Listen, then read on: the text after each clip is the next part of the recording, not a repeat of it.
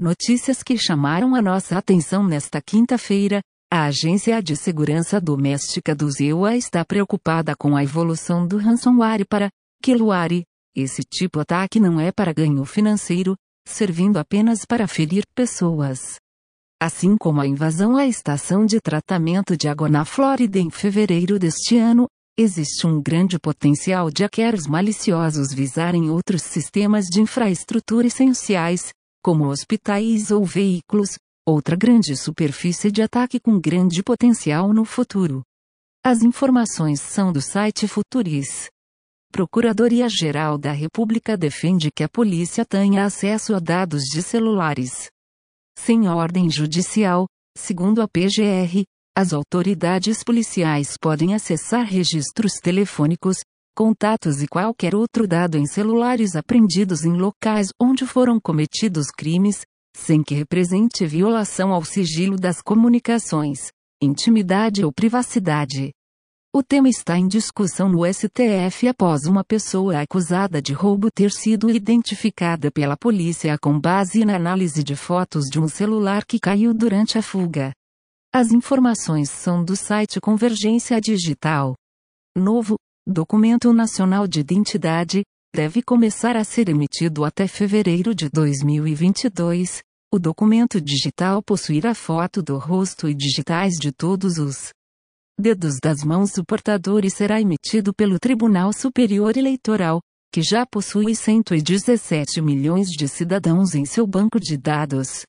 A iniciativa privada poderá realizar a conferência de dados com os sistemas do TSE, como por exemplo durante a abertura de uma conta bancária, e em um segundo momento, a pessoa também poderá verificar quais empresas e órgãos públicos verificaram sua identidade digital. As informações são do site Mobility. Caixas eletrônicos vão se reinventar para continuarem relevantes, além das funcionalidades tradicionais como transações financeiras e saques, os ATs devem se transformar em um marketplace para venda de produtos e serviços, afirma Délio Cirino, do Banco do Brasil. Os equipamentos também irão substituir a biometria de impressão digital, que não agradou usuários, pela facial. As informações são do site Convergência Digital. Engenheiros criam vestíveis que nunca precisam ser recarregados. Os dispositivos biosimbióticos são impressos em 3D e se moldam perfeitamente a parte de corpo onde são fixados.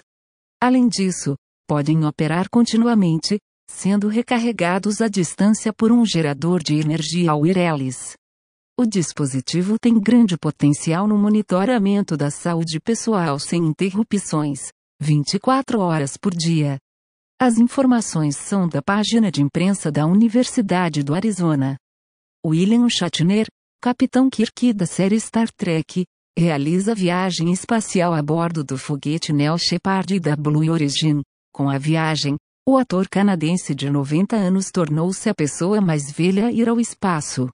Ao voltar à Terra, Shatner ficou muito emocionado afirmando que todos no mundo precisam fazer isso, classificando a experiência como inacreditável.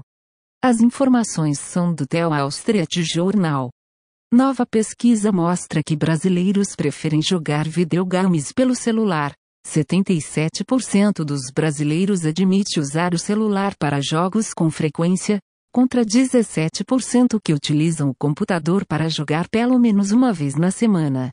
Cerca de 38% dos adultos gastam mais de 10 horas na atividade por semana, uma média de aproximadamente 1 horas 40 por dia. As informações são do site Convergência Digital.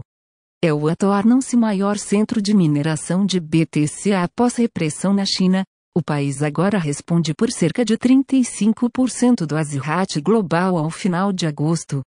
Em 2019, a China respondia sozinha por 75% da mineração da moeda digital em todo o mundo. As informações são da Reuters. Thank you.